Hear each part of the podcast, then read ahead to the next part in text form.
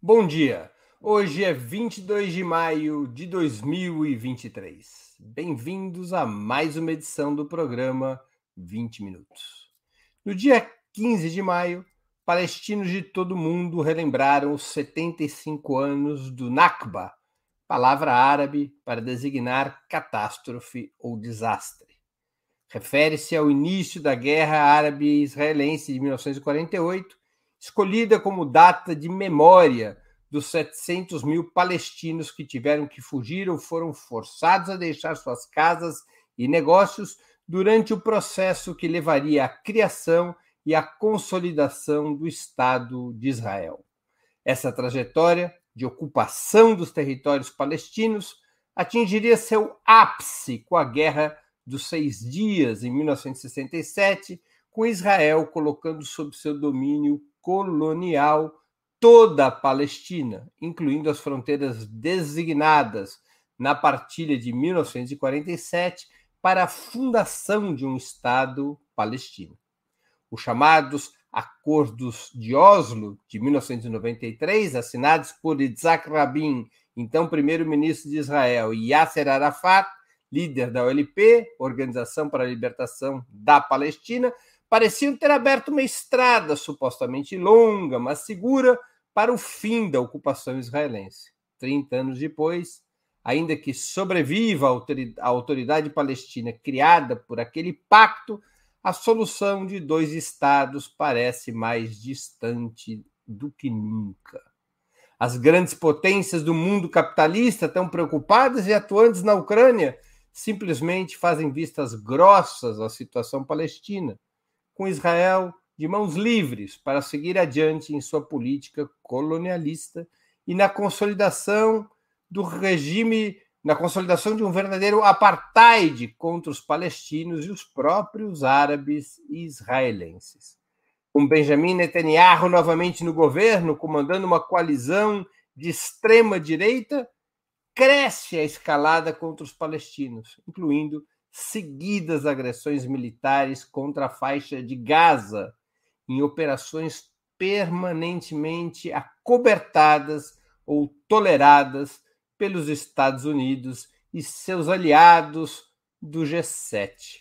Para analisarmos esse cenário, nossa convidada é Arline Clemecha, historiadora, historiadora graduada pela Universidade de São Paulo, onde também fez seu mestrado e doutorado. É professora de História Árabe do Departamento de Letras Orientais da Faculdade de Filosofia, Letras e Ciências Humanas da Universidade de São Paulo e especialista nos conflitos do Oriente Médio. Dirigiu o Centro de Estudos Árabes da USP de 2008 a 2017. Já vamos começar.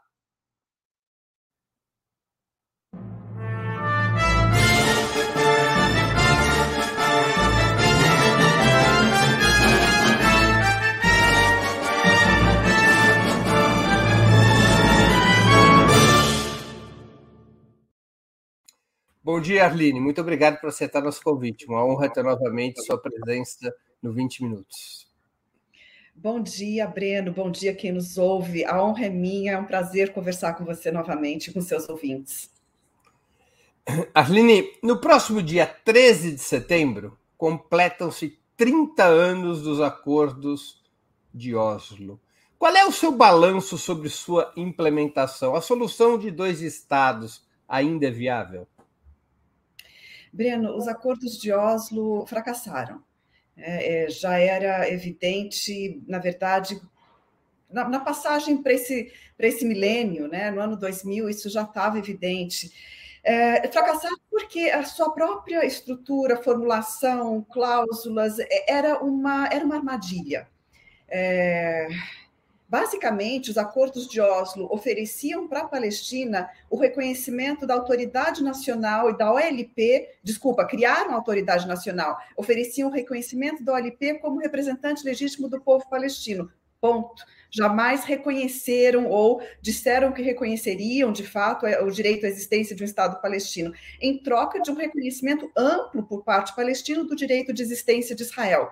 E a partir daí elaboraram em Oslo II, em 95, uma, um mapa muito imaginativo e esdrúxulo que fragmentava a Cisjordânia em vários bolsões territoriais, designando para a autoridade palestina que passaria a receber fundos da União Europeia e do, dos seus próprios impostos recolhidos, mas que sempre foram retidos por Israel.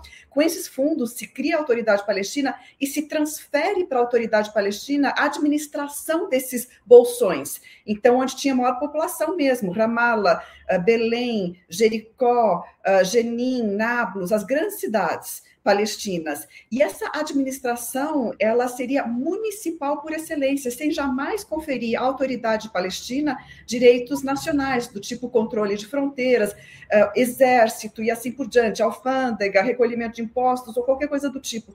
E aí, ao transferir essa administração municipal, segundo os acordos, eh, Israel deixava de estar na posição de responsável pelo bem-estar do povo palestino, que é, na lei internacional, obrigação da potência ocupante. Então, é um pouco, talvez, eh, uh, cheio de detalhes essa explicação para quem ainda não está familiarizado, mas eu tentei explicar que isso era uma armadilha. Israel se livrava da responsabilidade na lei internacional, de certa forma, porque não se livrou, mas se livrou no discurso, né? ao transferir essas obrigações para a autoridade palestina, mas não reconhecia o direito da Palestina de realmente criar um Estado. Então, e, e no, na sequência, ato seguinte, aqueles acordos, começou a construir assentamentos numa velocidade maior do que já vinha acontecendo mostrando que não tinha intenção em realmente devolver território, tinha intenção em transferir a responsabilidade pelo bem-estar da população para os palestinos. E mais, a, a cereja do bolo, a autoridade palestina ganhava uma polícia, com a obrigação também de manter a militância palestina sob controle. Se tivesse algum né, atrito aí com a militância palestina, seria responsabilidade da autoridade, e imediatamente Israel entra com o argumento de que não há interlocutor para a paz. E, então, é uma, é uma armadilha é, é tremenda. E essa armadilha estava fadada ao fracasso. Pessoas como Edward Said disseram isso na, na, na hora em que foi firmado o acordo, né? ele, ele rompe com a OLP, é, por causa desse acordo, e hoje, assim, nem se fala, não há, um, não há um palestino que possa defender ou dizer que isso, isso vai para frente, está tá, tá, tá morto, enterrado, e a própria solução de dois estados cada vez mais inviabilizada na medida em que você tem duas populações intimamente conectadas dentro do território. A, direção palestina, então comandada por Yasser Arafat, não conhecia os riscos dos acordos de Oslo? É, certamente conhecia, Breno, mas a autoridade palestina, primeiro, estava no exílio e estava vendo a, a militância palestina crescer dentro dos territórios sem ter acesso a essa militância. Ela ia ser uh, deixada para trás. A história ia uh, tomar dianteira, deixando Yasser Arafat, a, a, histórica liderança palestina, e que foi tão importante, de fato, para uh, todo, todo o ativismo e toda a defesa da causa palestina, deixando ela uh, longe, alienada, sem conexão com as bases. Então, Yasser Arafat queria poder ter autorização de entrar, reingressar nos territórios palestinos essa organização que tinha sido expulsa já da Jordânia, expulsa de Israel, de, desculpa, do, do Líbano, então de, da Jordânia em 70, do Líbano 82, então vinha de, um, de, um, de uma peregrinação enorme. Segundo fator, é, a autoridade, a OLP, desculpa, a OLP é, é, apoiou Saddam Hussein na Guerra do Golfo e, e mostrou-se um erro de, de, político, apoiou porque recebia, era uma das poucas forças árabes que ainda prestavam auxílio, socorro e fundos e tudo mais para o LP, é, e foi um cálculo muito custoso. Então, é, a OLP chegou também manchada, enfraquecida e carregando o peso do, do, do, fracasso dessa, dessa invasão iraquiana do Kuwait, né? uma invasão que feria toda, todos os princípios e lei internacional. Uh, terceira coisa, né, a intifada tinha mostrado, e uma intifada que começou em Gaza e depois se alastrou pela, pela Cisjordânia, tinha mostrado o poder, o potencial da militância, da, não só da militância, das pessoas, porque foi ativismo social, foi uma intifada muito de base, muito com muita, muito boicote, com muita participação popular. Tudo isso era, era muito. Uh, Yasser Arafat certamente via muita importância em se conectar a isso, mas chegou enfraquecido a essa mesa de negociação, mais enfraquecido do que já seria naturalmente de supor. Arline, Benjamin Netanyahu, atual primeiro-ministro e principal expoente da, da direita sionista, comandou Israel em mandatos intercalados durante mais de metade do tempo desde os acordos de Oslo. Dos 30 anos, mais de 16 anos Israel esteve sob o comando de Netanyahu, que desde o ano passado voltou a ser primeiro-ministro. Qual é a conexão entre os acordos de Oslo e a ascensão da extrema-direita em Israel? E o que, que a política de Netanyahu representa para os palestinos? Breno, é, existem alguns marcos importantes de guinada dentro de Israel. É, o primeiro eu, eu retroagiria mais ainda, 67, quando Israel é, conquistou Jerusalém. Aí foi uma guinada que marcou a ascensão dos movimentos religiosos dentro do sionismo, que na sua origem não era um movimento religioso e que, na verdade, não, não queria aproximação com a ala religiosa do movimento. É, já a ascensão de Netanyahu, é, ela, ela é, Netanyahu ele, ele representa né, uma não, não o sionismo é, é, religioso, mas a direita, né? A guinada, o início da guinada direita. É como se fosse assim aquele governo que abre a caixa né, de Pandora para a extrema direita entrar com força nesse cenário.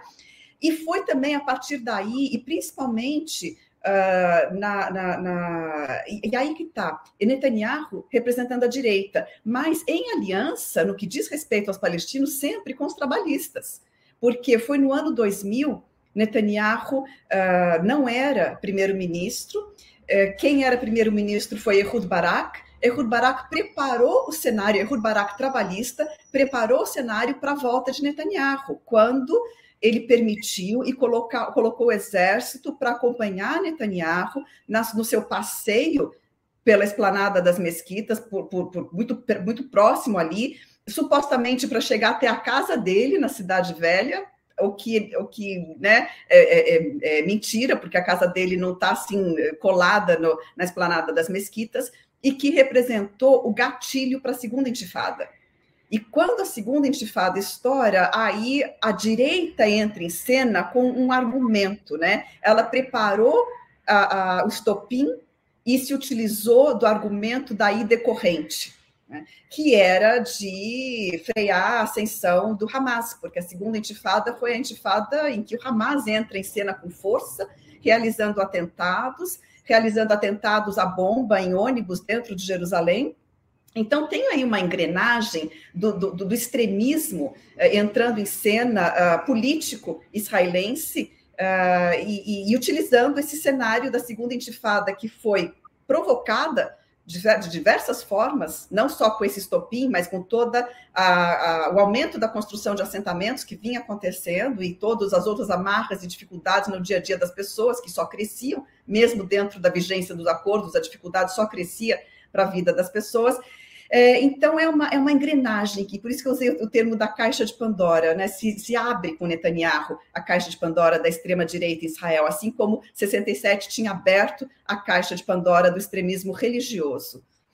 Porque dentro do Likud, principal partido da direita israelense, nesse momento há uma substituição de comando. Né? O Ariel Sharon, que depois até sairia do Likud, mas que correspondia a uma corrente mais moderada, ele dá lugar a uma liderança mais extremista, como é o caso do Benjamin Netanyahu.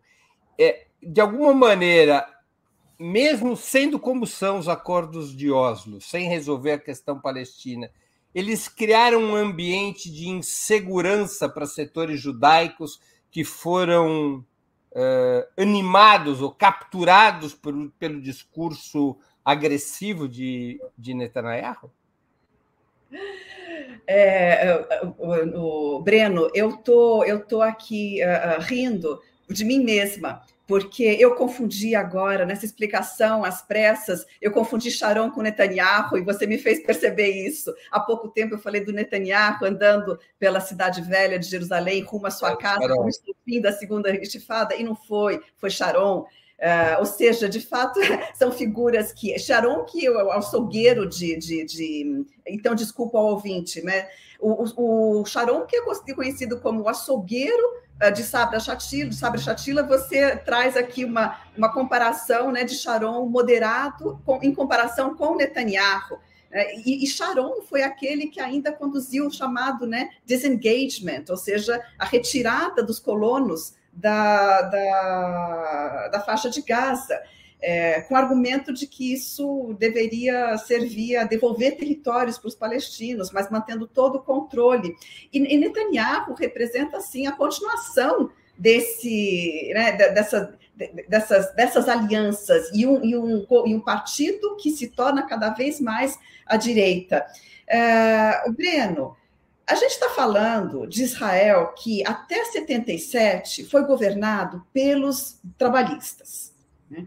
E até 77 colocou as bases de uma política que já era de ocupação dos territórios palestinos, construção de assentamentos é, e todo tipo de é, planejamento para transferência populacional e incorporação de território. O que acontece de 67 com Jerusalém e depois uh, uh, Likud, Sharon, Likud, é, são dois, mantenho né, a análise, do, duas frentes de, de uh, uh, guinada à direita, a direita religiosa e a direita não exatamente religiosa, mas aliada a eles, e fazendo uso da, da, dessa aliança, né, dos argumentos que os religiosos trazem uh, e, e, assim por diante. Ou seja, a partir dos anos 2000, né, tem uma, uma situação de degringolada de Oslo e a direita que começa a agir cada vez mais com menos pudores, menos uh, retórica pela paz, mais uh, declaradamente. Então, é é nessa, é nessa onda que a gente se encontra nesse momento. Para os palestinos, é, muito se fala sobre a não diferenciação entre um governo trabalhista e um governo da extrema-direita, da direita ou da extrema-direita, como esse de Netanyahu, de Netanyahu hoje, que é o mais à direita de toda a história de Israel. É, mas não é verdade. É, não, não, hoje a gente está vendo que não é tão verdade assim. O que os palestinos estão sofrendo ultrapassa os limites do que, do, do que até hoje se viu, para dizer em uma palavra. O que, que representa esse novo governo do Netanyahu ao incorporar setores. Em Israel, é uma coisa curiosa: sempre há uma nova extrema-direita surgindo, vamos dizer, que incorpora setores. É de um extremismo impensável de estar presente no governo até poucos anos atrás. O que, que representa esse novo governo de Netanyahu? Esse novo governo de Netanyahu ele hum, incorporou eh, partidos religiosos como o Shas, o partido do, do sionismo é, do sionismo religioso, a Torá Unida.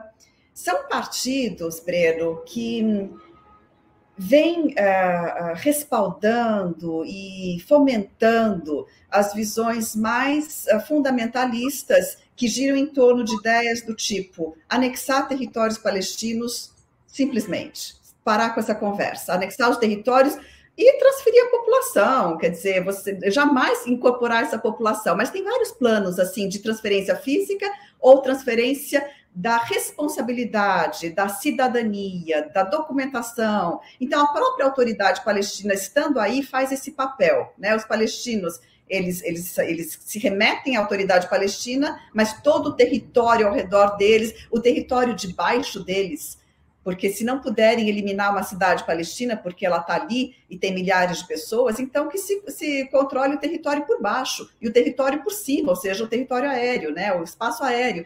Então, tem várias formas e fórmulas para essa incorporação de território.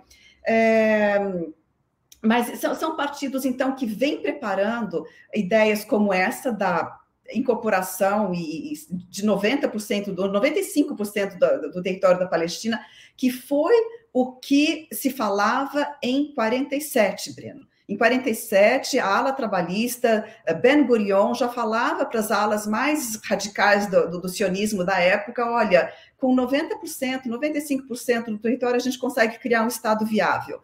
E essa ideia não saiu da cabeça.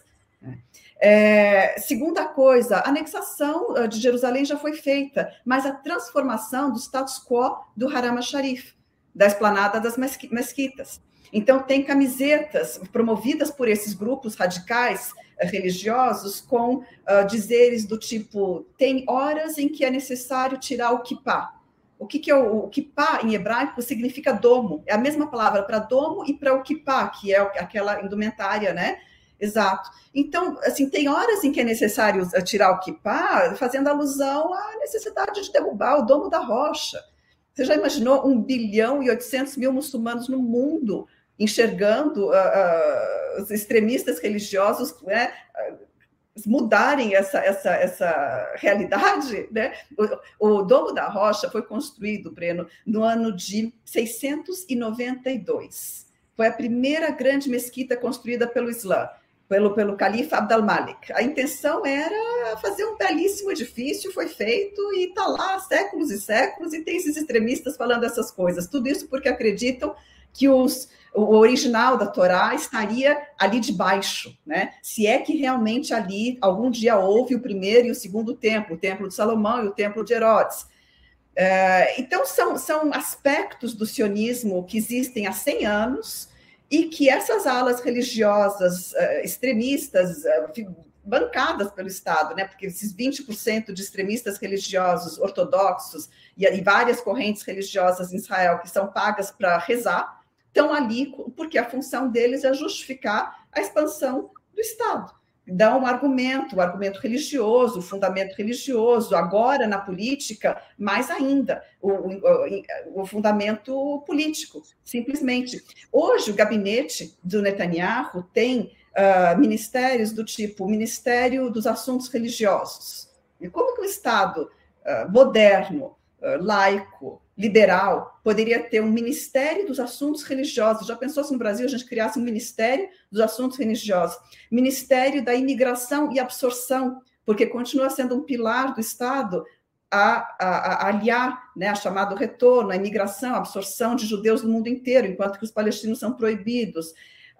Um, é, Ministério das Missões Nacionais, Ministério da Habitação e Construção, que também está nas mãos da, da Torá Unida. Ou seja, habitação e construção significa construção israelense e demolição palestina, que é o que foi acelerada com esse governo, a política de demolições, a política de anexação dos 60%, 70% da Cisjordânia, que são a área C, onde tem uh, uh, beduínos, vilarejos beduínos, uma população muito esparsa e, e, que estão tendo, né, sendo muito perseguidos nesse momento. Os beduínos viraram o novo locus do enfrentamento, né, do, do, da limpeza étnica, da expulsão das pessoas das suas casas, dos seus territórios, os beduínos, né?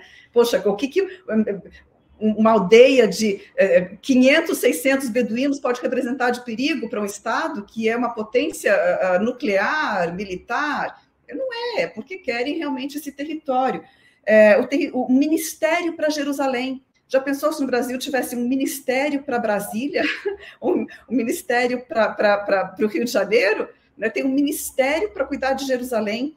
Ou seja, é uma configuração de um Estado religioso.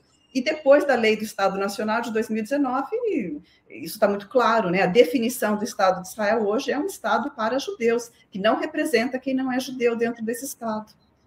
Arline, a incorporação dos territórios palestinos, é, que é a perspectiva de certos grupos no governo Netanyahu, é, nessa perspectiva, como é que eles imaginam resolver o problema dos direitos eleitorais das populações palestinas desses territórios? Você incorporaria o território sem os direitos eleitorais?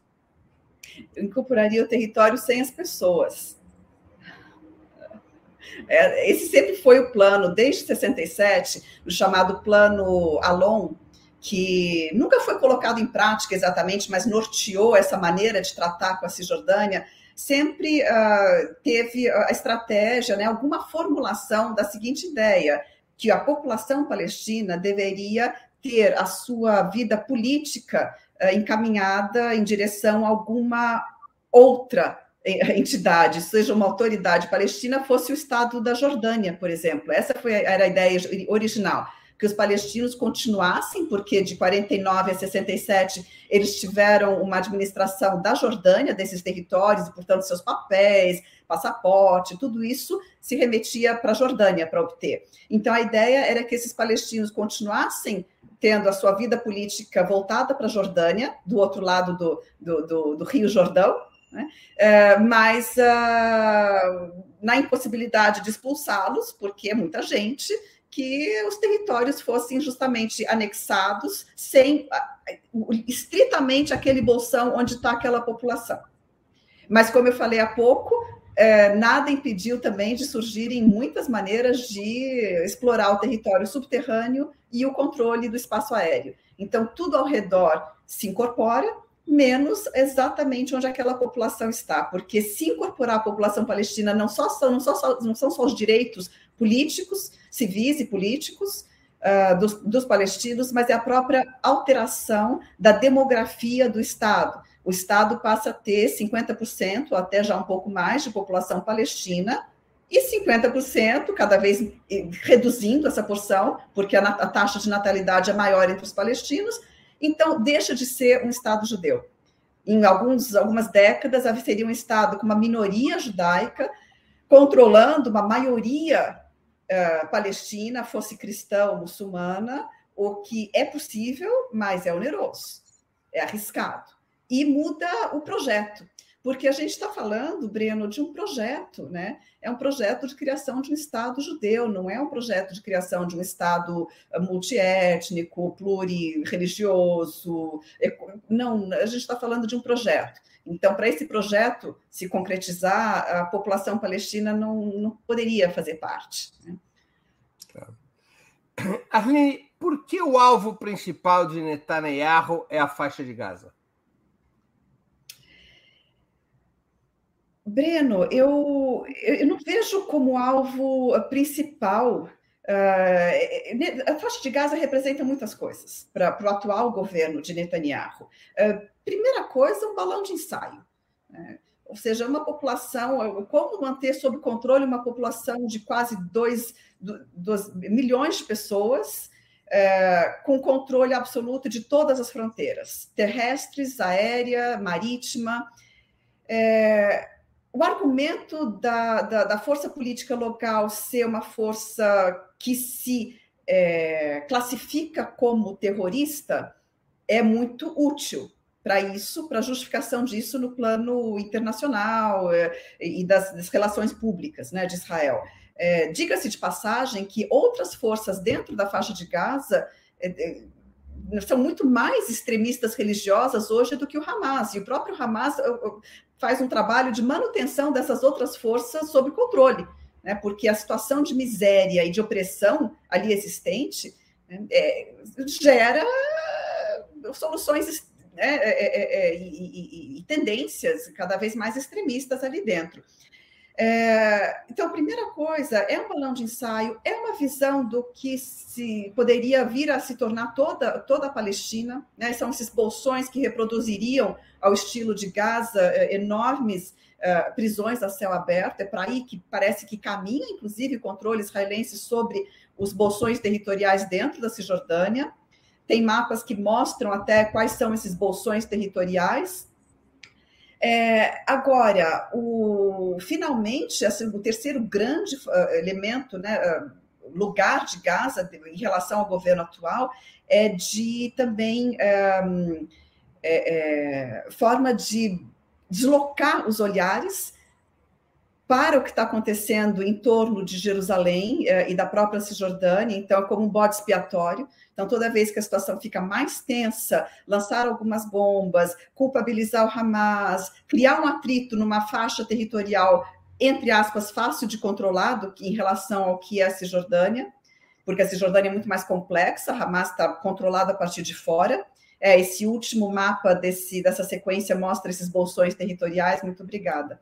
Só para as pessoas acompanharem, essa faixazinha assim próxima da, da fronteira com o Egito, essa linguicinha aqui que está ao ocidente, ao, ao que está a sudoeste, a nordeste, a sudoeste, perdão, essa faixinha é a faixa de Gaza. Não está com a legenda aqui, mas é aqui a faixa de Gaza. Isso. E, e, como esse mapa é anterior, provavelmente ao, ao, disengagement, a retirada das colônias, ainda tem uns, uns, bolsões brancos naquela faixa de Gaza. Hoje estaria completamente verde, porque tá, uh, não tem mais uh, colônia israelense ali dentro. Uh, porque, veja, o, a faixa de Gaza ela tem uma situação hoje consolidada. Né? O, o, dentro da estratégia de fragmentação dos palestinos, a faixa de Gaza está ali. Ela está isolada, ela está consolidada com um, um, controle interno do Hamas e o controle externo, uh, e de fato, segundo a lei internacional, é uma ocupação uh, de Israel. E a Cisjordânia é onde é, esse, essa turma extremista religiosa, esses partidos, estão trabalhando o avanço da sua pauta de ocupação de um território que lhes foi dado por Deus, segundo a visão desses extremistas religiosos sionistas. Eles nem chamam, eles nem chamam de Cisjordânia, né? Não, é, é, é a Judéia e Samária. Né? São nomes bíblicos que usam há muito tempo para esse território. E aí é que está a contradição. Dentro da, dos governos trabalhistas já era assim. Né? Não é porque o trabalhismo não é religioso enquanto tal, enquanto partido, que não usa os argumentos religiosos, sempre usou. É... E, e, agora, o, o que está acontecendo na, na Cisjordânia, e, e, e, aí você tem, uma, claro, uma relação. O governo de Israel maneja esses dois lados, né? Uh, desses dois focos palestinos uh, com, com, uma estratégia, né? Ou do que, qual a política em relação a um, o bombardeio da faixa de Gaza, junto com incursões uh, de Jenin, de campos refugiados e mortes diárias, né? Diariamente, os palestinos estão sendo executados na faixa de Gaza. A situação piorou muito, Breno, já, já era uma situação muito uh, violenta, que a gente não percebia, porque não chegava na imprensa, é, mas uh, e só chega, na verdade, os ataques à faixa de Gaza chegavam mais, porque um ataque mata 30 pessoas, mata 50 pessoas, mata 100 pessoas, e aí esse número de pessoas a imprensa é obrigada a, a repercutir. Mas na Cisjordânia, essa morte de dois aqui, um ali, três ali, semanalmente, sempre aconteceu. Mas nesse governo cresceu muito, porque há, agora uma, uma opção declarada por anexação desse território e uma incitação proposital a que os colonos radicais tomem a linha de frente. E há uma reação internacional a isso? O G7 discutiu esse assunto? Breno, a, comunidade internacional é, é, capaz de coisas que só a ficção científica poderia supor.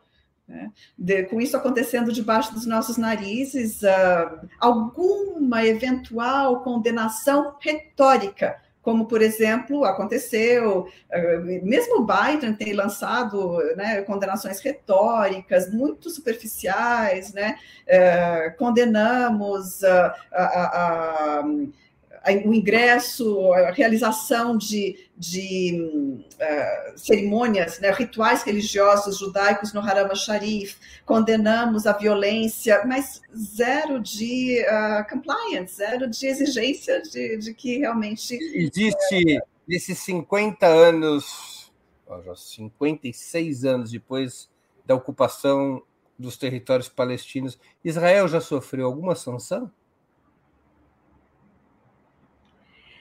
Alguma sanção material, alguma não, sanção econômica? Não, não, mas eu quero aproveitar a sua pergunta, que assim, você, aquela, você falou assim, ah, eu vou fazer uma pergunta bem fácil. Já sofreu alguma sanção? Não. mas eu vou aproveitar a sua pergunta para falar de um momento que foi importante na, na estrutura da ONU e da lei internacional, que foi quando, em uh, 2004, 2004 a Corte Internacional de Justiça, 7 de julho de 2004, a Corte Internacional de Justiça é, julgou uh, o muro. Né? E a conclusão da Corte Internacional de Justiça é que o muro e todo o sistema que lhe dava sustentação eram ilegais e que todos os países do mundo teriam a obrigação de fazer com que essa resolução, essa, essa hum, opinião consultiva, como foi chamada, fosse implementada, fosse executada, ou seja, trazer a. Uh, é, é, é, trazer uh, consequência né, para essa um, implementar implementar eh, essa, essa opinião consultiva. Talvez tenha sido o momento assim mais uh, importante, porque essa opinião consultiva deu muito, na verdade, um, eh, muito, muito respaldo para que organizações da sociedade civil palestina atuassem por sua conta, claro, não, não tem como contar com a ONU para fazer isso, mas passaram a atuar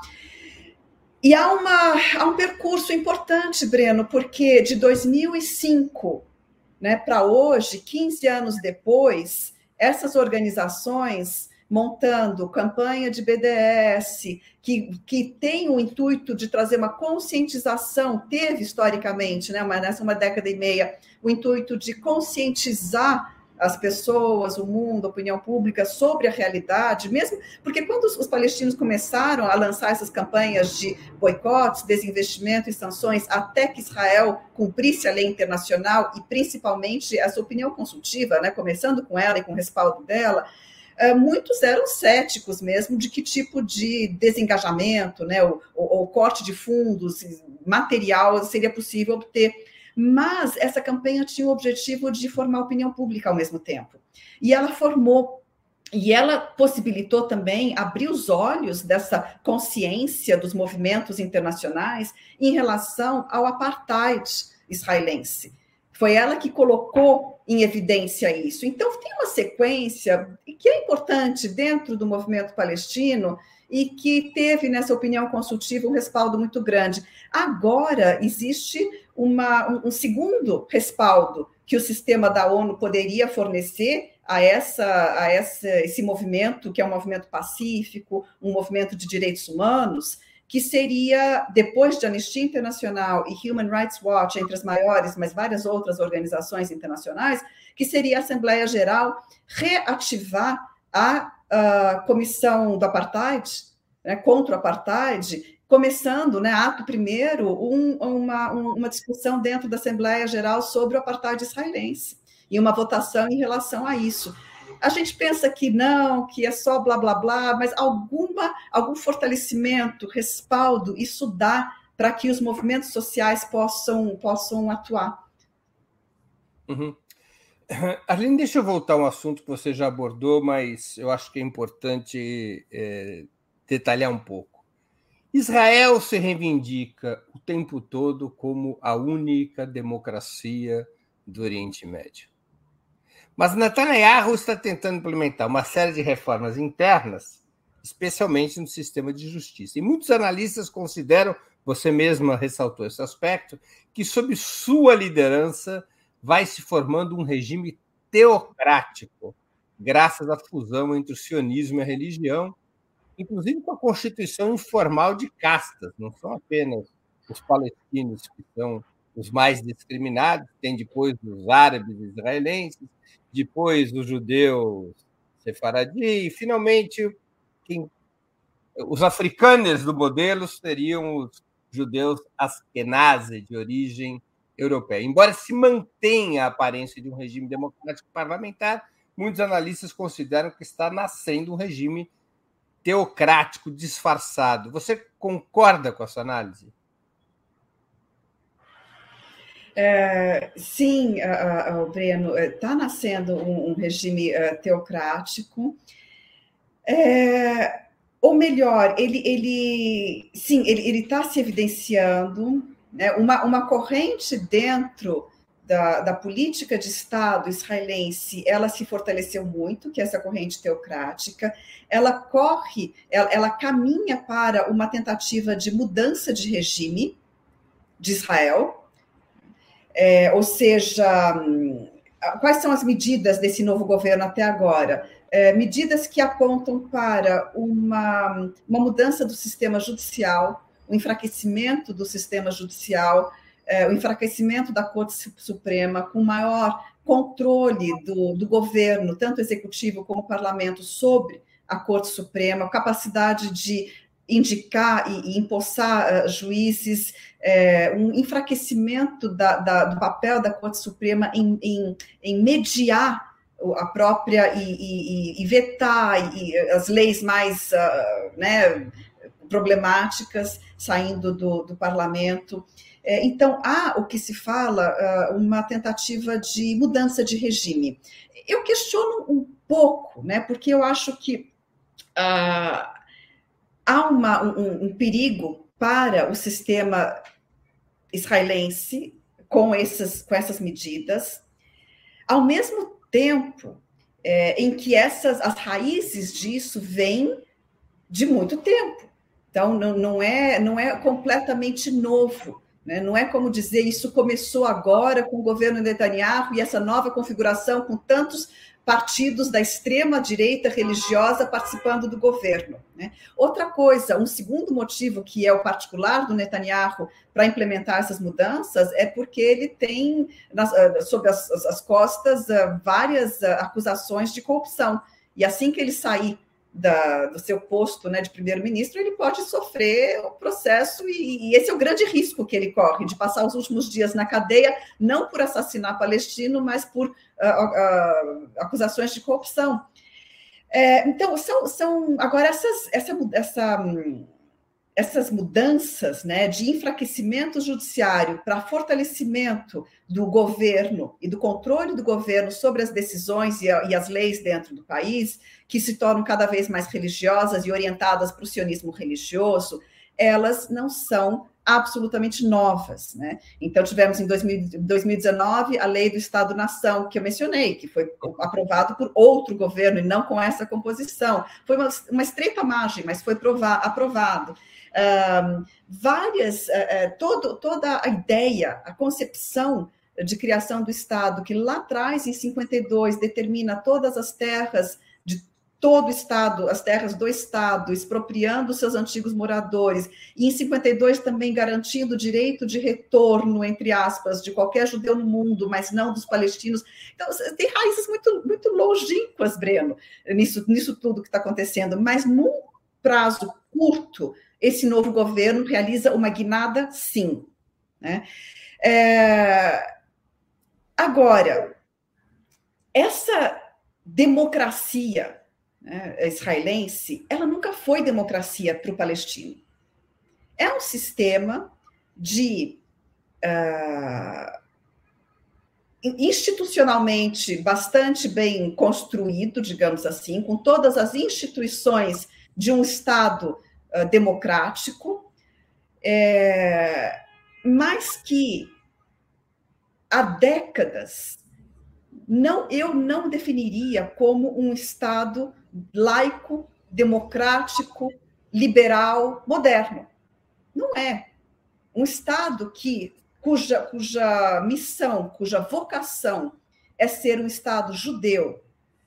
Portanto, por, se a sua vocação é ser um Estado judeu, ele há décadas que mantém todos os uh, o incentivo a, a, a, toda a ala ortodoxa judaica para que é, toda essa parcela da população, que hoje são 20%, 20% da população, passe o dia rezando é, nas suas atividades religiosas, sem pagar os impostos que os demais pagam, sem servir o exército até pouco tempo atrás, como os demais faziam. Quer dizer, um Estado que financia dessa forma essa ala religiosa, ortodoxa e extremista, é porque a sua vocação é essa é porque essa ala serve o interesse desse Estado. Então, esse Estado não pode ser visto como uma democracia liberal.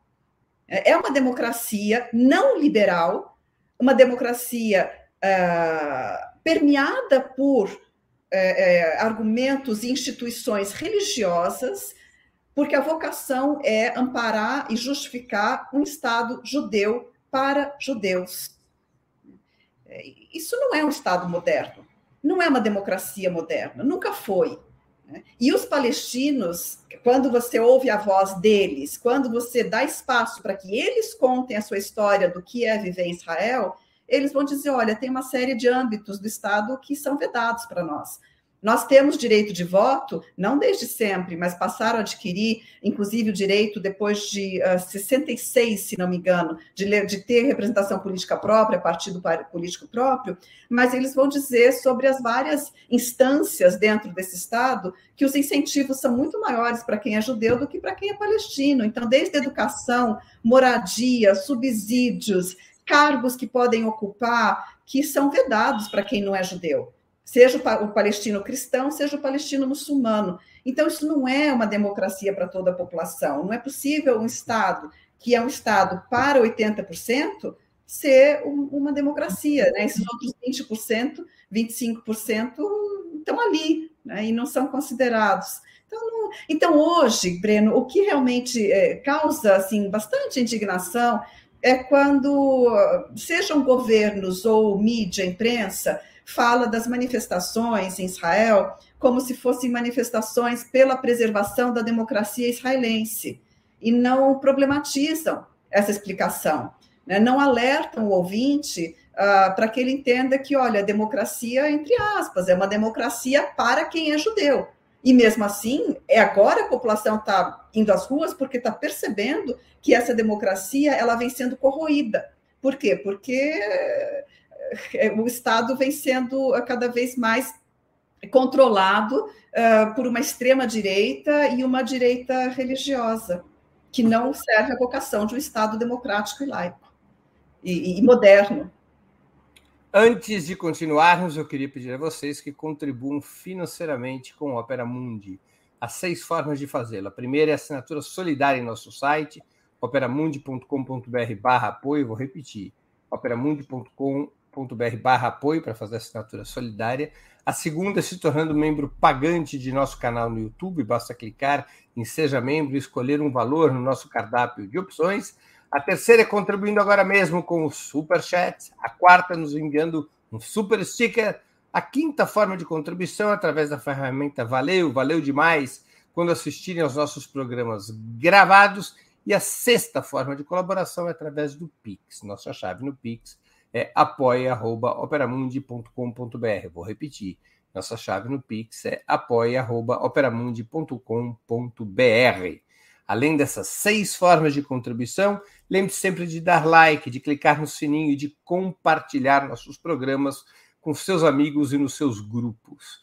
Quem ainda não estiver inscrito em nosso canal, essa é a hora de fazê-lo. A mais eficaz de todas as armas contra as fake news é o jornalismo de qualidade. Apenas o jornalismo de qualidade coloca a verdade acima de tudo. E esse jornalismo que o Opera Mundi busca oferecer todos os dias depende da sua contribuição, do seu engajamento, do seu apoio, do seu bolso.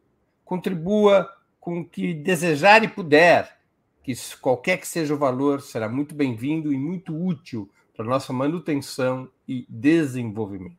Arline, quais as alternativas e polêmicas entre os palestinos para enfrentar o colonialismo israelense na atual etapa? É, Breno, o... então, hoje, é, a gente está vendo uma situação muito particular, né? A gente começou falando do colapso de Oslo, e essa situação muito particular é, deriva desse colapso, ou seja, o que aconteceu durante esses últimos, né, essas últimas décadas, é, de, de Oslo para cá, foi a autoridade palestina tentando controlar a militância.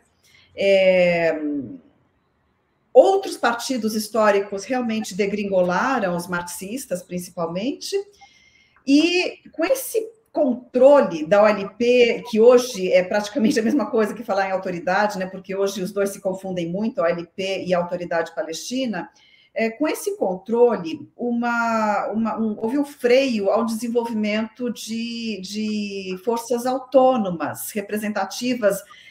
Então, e ainda houve por duas décadas uma, um foco muito grande e dinheiro sendo escoado para ONGs, dinheiro norte-americano, europeu, para ONGs, que também é, é, acabavam muitas vezes incorporando pautas norte-americanas e europeias. Então, por essas duas frentes, né, é, a onguização da resistência, digamos assim, e o controle da autoridade palestina, e a, a degringolada de partidos históricos como FPLP, que ainda existe, mas perdeu muita força e representatividade, é, e ainda a ascensão dos, dos grupos uh, do islamismo político, principalmente o jihad, o jihad islâmico e o Hamas. Então, são quatro forças que vêm uh, minando a resistência palestina de bases uh, e da população. Mesmo assim, surgiu ah, desde da, da, com mais força desde 2005, né?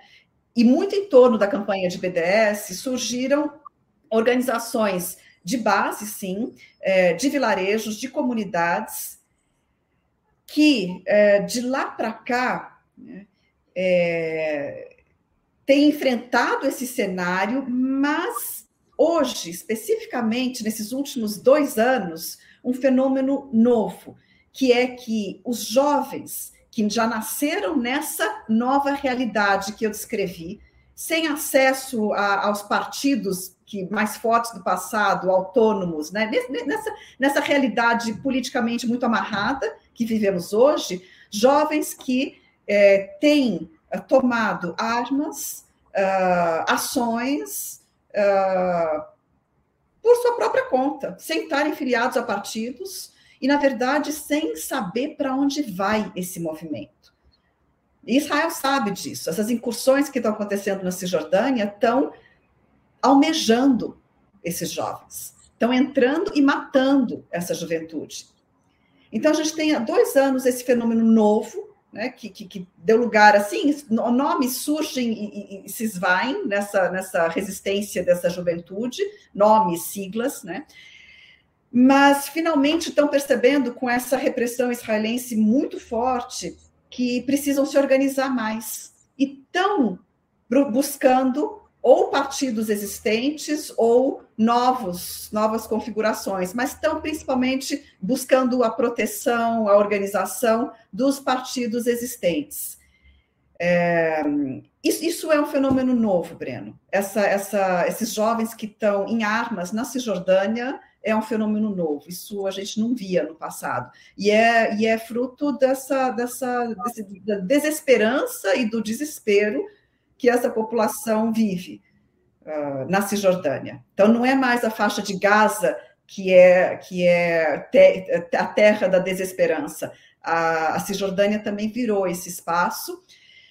Uh, mas essa, essa resistência, então, como eu também espero ter conseguido descrever, ela, ela enfrenta muita dificuldade para realmente se organizar, para realmente trazer, por exemplo, uma proposta política se você perguntar para esses jovens qual é a sua visão política, a sua proposta política, pelo que, que eles estão é, agindo, atuando, tentando resistir, dificilmente você vai encontrar numa, numa sala de 10 uh, uma só uh, visão. Há uma proliferação de né, visões, esperanças, e, e falta, na verdade, falta de um projeto político, de fato por parte dessa, dessa juventude. Arline, as duas estruturas palestinas com maior visibilidade internacional são a Fatah, grupo dirigente da OLP que controla a autoridade palestina, e o Hamas, que é uma força dirigente na faixa de Gaza. Quais as diferenças estratégicas principais entre esses dois grupos que disputam a liderança palestina? Breno, uh, puxa, legal sua pergunta, porque essas diferenças uh, se esvaíram com o tempo, sabe? Então, um é islamista religioso, e isso faz diferença para a população dentro da faixa de Gaza, Uh, há um incentivo para o uso do véu, há um incentivo para a reza, há um incentivo para o que se considera a sua, né, a sua visão de uma maneira islâmica, mas não, não há proibição, tá? Não há imposição por parte do Hamas, mas há incentivos, então, para uma islamização da sociedade.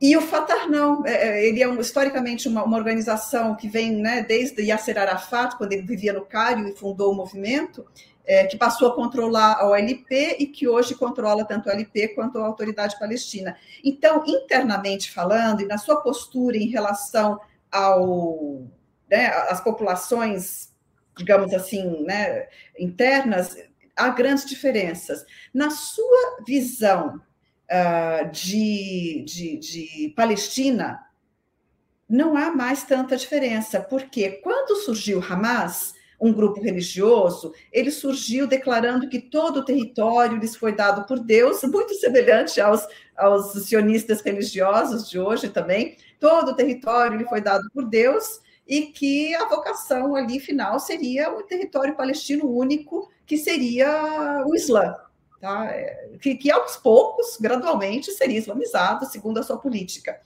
Só que o Hamas abandonou essa postura e abandonou por várias etapas e hoje o Hamas ele, ele defende, se quiser, a solução de dois estados. No final da segunda intifada, inclusive, o Hamas é, emitiu uma declaração abrindo mão do atentado contra civis inocentes. Ou seja, o que a gente poderia entender com um atentado à bomba num ônibus, por exemplo, como ele tinha feito durante a segunda antifada. Então, terminou a segunda antifada, ele começa já declarando que ele não mais vai realizar atentados que são qualificados como atentados terroristas, é, que ele prevê a possibilidade de uma trégua por tempo indefinida com Israel, isso porque ele coloca em termos islâmicos essa visão, né? É, ou seja, uma trégua, é um acordo de paz, se quiser. E que ele uh, vislumbra, assim, uh, trabalhar na, na, na, na, situação de solução de dois estados. Veja, Breno, isso, então isso, ele, ele, com isso, ele se aproxima muito do que é a visão do Fatah, que desde Oslo, né, e desde antes de Oslo, na verdade, já tinha se definido a favor de uma solução de dois estados. Yasser Arafat, Breno, estava praticamente é, é, indo, é, implorando para ter acordo de paz com Israel antes dele começar. Né? Então, os palestinos já tinham tentado se aproximar muitas vezes de Israel é, por parte dessa liderança de Arafat. É, e aí, os dois movimentos, esses dois principais partidos políticos, hoje têm, têm posturas na prática muito semelhantes mesmo que um elabore um pouco mais os termos em, em, em terminologia, eh, em vocabulário religioso, e o outro numa terminologia laica. Uh, mas são, são hoje muito semelhantes. E isso vem para a desesperança de boa parte da intelectualidade, movimentos sociais, uh, porque hum, não acreditam na solução de dois estados. Então, na sua opinião, se a defesa dos dois estados passou a ser inviável, qual deveria ser a bandeira para unificar o movimento pela libertação palestina? Uh, algumas coisas no que você falou, né, Breno? Primeiro, muito bom você usar o termo movimento pela libertação da Palestina, porque parece que ele caiu em desuso, né? As pessoas esquecem que a Palestina é, teria um legítimo direito à libertação nacional. É, ela é controlada, ela é ocupada, e esse direito não é garantido, na verdade.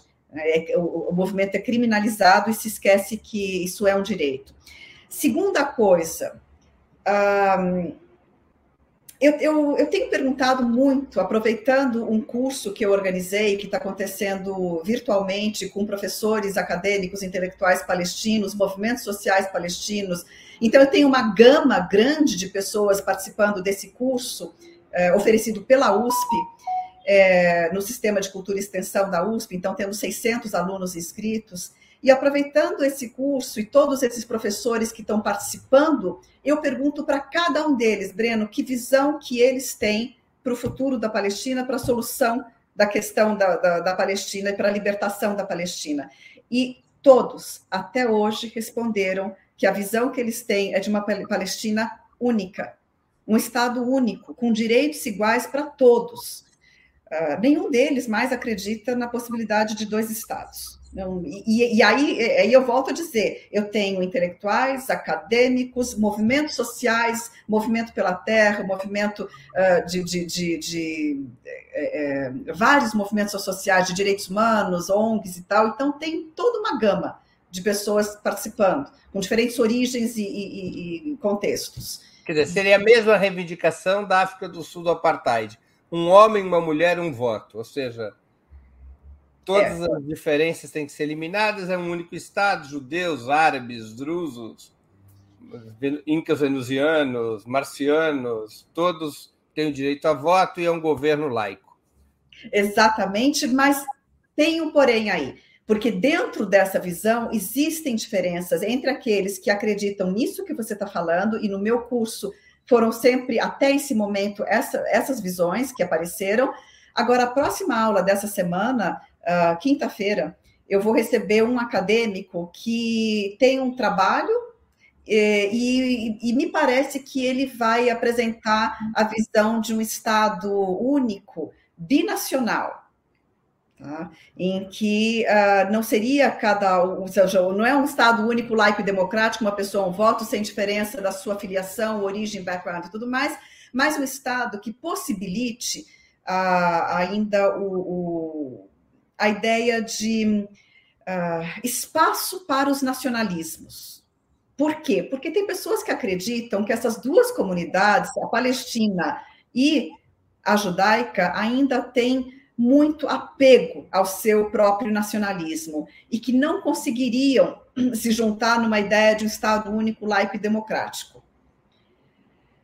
Agora, tem problemas, né, Breno? Porque se a gente vê, por exemplo, o Líbano, né? Um país onde o sectarismo foi né, é, é, norteou a construção das suas instituições, e com, e com isso é uma bola de neve. Esse sectarismo só engendra mais sectarismo. Então, é um, é um, eu quero ouvir quinta-feira que tipo de argumentação, inclusive, ele vai dar para permitir esse espaço para o, o, cultivo né, desses dois nacionalismos dentro, porque as populações elas não são uh, inertes, né? O crescimento populacional muda as configurações do Estado com o passar do tempo, e daí você vai ter mudança dessa configuração. Como é que você vai repartir uh, esse Estado entre dois nacionalismos, né? as duas ideologias que querem defender cada um? Então, Uh, não seria assim a minha né, a minha aposta de, de solução, uh, de, de, de, solução, né?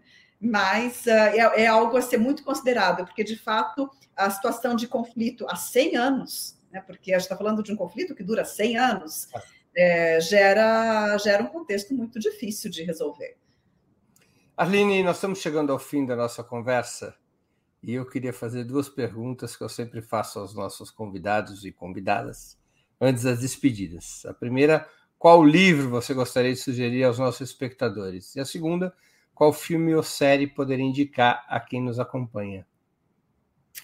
Breno, é, você faz essa pergunta depois de alguns lançamentos da editora Tabla maravilhosos. Então, é, é, o primeiro livro seria Meu Nome é Adam, de Elias Ruri. Elias Ruri é, é libanês, no entanto, na sua juventude, ele foi fedai, ou seja, ele se ajudou aos fedaína, aos combatentes pela Palestina, até que foi ferido e aí passou a, digamos, a escrever e abandonou a, militância.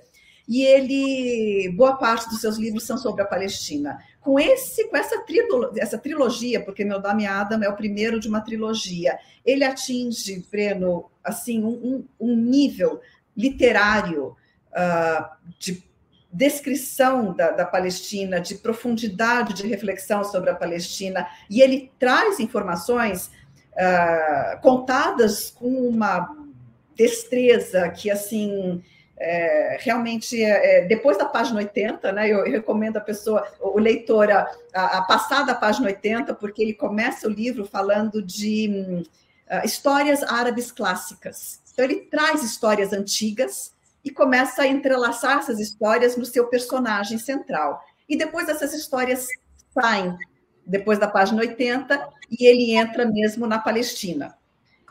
Essas histórias eu sei que elas vão voltar no livro 2 e 3, Por isso que elas estão lá no começo. Mas às vezes a pessoa não entende muito bem onde é que ele quer chegar, então passe da página 80 que você não vai se arrepender. É, é um livro maravilhoso, traduzido pela Safa Jubran, colega minha no departamento de, de, de árabe, uh, departamento de letras orientais, traduzido diretamente do árabe também muito bem, muito bem, né? Um trabalho muito bonito.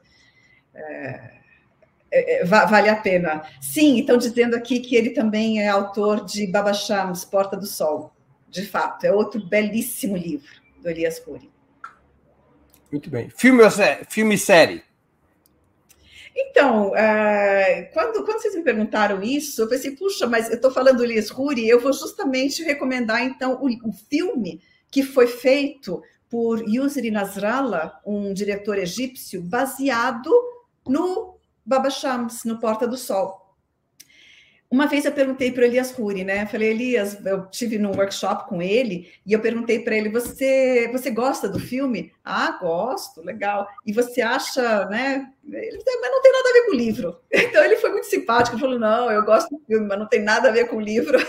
E de fato o filme é muito diferente do livro, mas é um filme que vale muito a pena. Ele deve estar acessível, né? Aberto no YouTube, porque já é um pouco antigo. É Vale a pena, muito, muito bom. Agora, eu queria também aproveitar esse espaço, Breno, porque, sabe, falar um pouco da, da juventude brasileira. Nossa, tem um, um, um jovem chamado Pedro Vargas, que eu conheço desde que ele tem seis aninhos de idade, porque ele estudou a escola inteira com a minha filha, aliás, fez faculdade com ela também, e ele está em Cannes com o filme que ele fez, que se chama Solos. É o filme de formatura na FAAP, e é uma, olha, Breno, é uma, é uma turma que está tão assim, uma juventude fazendo filme tão bem, tão, tão bonito, e que teria que assim ser mais talvez incentivado, né? Assim, dar espaço para eles um, dentro da, da, produção nacional, a gente prestigiar. Então, eu queria terminar esse momento prestigiando o cinema das, dos nossos estudantes, né, que estão conseguindo reconhecimento internacional. Tá bem. Aline, queria agradecer muitíssimo pelo seu tempo e por essa conversa, como sempre, tão essencial e instigante, tão informativa. Muito obrigado por ter aceito o nosso convite. Sempre um prazer, Breno, ouvir você, suas provocações e conversar com os seus, seus ouvintes nesse espaço tão, tão importante. Obrigada. Obrigado, Aline. Também agradeço a todos e todas que assistiram a esse programa, em especial aqueles e aquelas que puderam fazer contribuições financeiras ao nosso site e ao canal de Ópera Mundi no YouTube. Sem vocês, nosso trabalho não seria possível e não faria sentido. Um grande abraço a todos e a todas.